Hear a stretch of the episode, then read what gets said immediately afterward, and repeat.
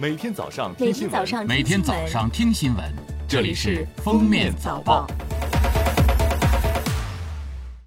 各位听友，早上好！今天是二零二一年二月九号，星期二，欢迎大家收听今天的《封面早报》。首先来听时政要闻。八号，公安部发布二零二零年全国姓名报告。二零二零年百家姓与二零一九年相比变化不大。王、李、张、刘、陈依然名列前五。二零二零年出生并已经进行户籍登记的新生儿名字中，男性新生儿中使用频率最高的十个名字依次为：奕晨、宇轩、浩宇、奕晨、宇晨、子墨、宇航、浩然、子豪、奕晨。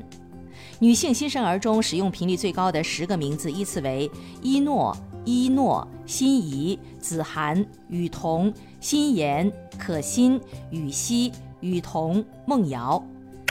国家邮政局邮政业安全监管信息系统实时监测数据显示，截至二月七号，二零二一年我国第一百亿件快件诞生。这一成绩的达成仅用了三十八天，而达到这一数量，二零一九年用了七十九天，二零二零年因受疫情影响用了八十天。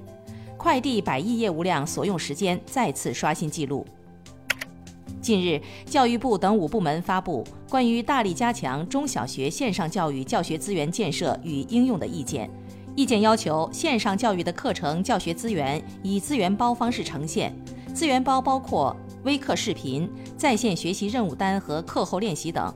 微课视频以拍摄为主，小学一般在十五至二十分钟，中学一般在二十至二十五分钟。授课教师应衣着得体、教态自然、语言简练、书写规范。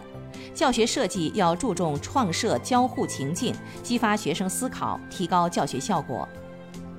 中消协八号发布二零二一年春节消费提示称，春节各式各样的年货将成为商家促销的重点产品。面对商家各类促销手段，消费者要擦亮眼睛，保持理性。避免陷入商家虚假打折、低价诱惑等套路，消费者应尽量选择到正规商场、超市或电商平台等选购商品，并注意商品的品质和特色，不过分追求奢侈，不忙碌为节消费。下面是今日热点事件：今年一月，市场监管总局依法对唯品会中国有限公司涉嫌不正当竞争行为立案调查。二月八号，市场监管总局依法对唯品会中国有限公司作出行政处罚决定，处罚金额三百万元。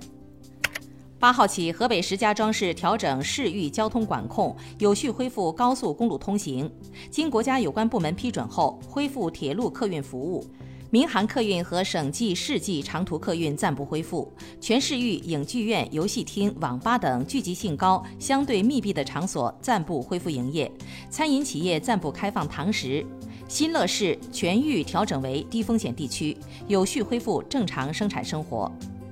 八号，曾致超两百人感染新冠肺炎的山东任城监狱疫情案一审宣判，五人获刑，其中山东省监狱管理局原副局长王文杰获刑一年，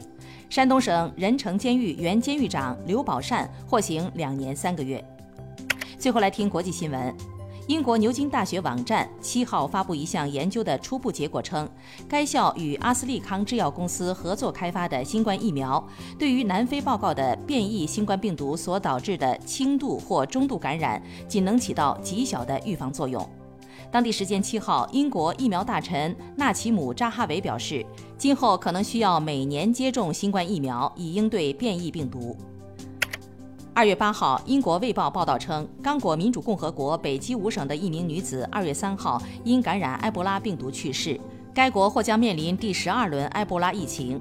三个月前，该国宣布第十一轮埃博拉疫情结束。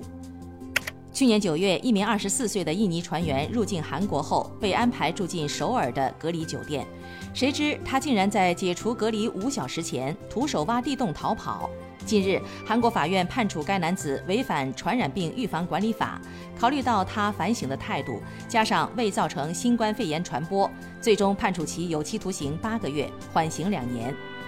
感谢收听今天的封面早报，明天再见。本节目由喜马拉雅和封面新闻联合播出。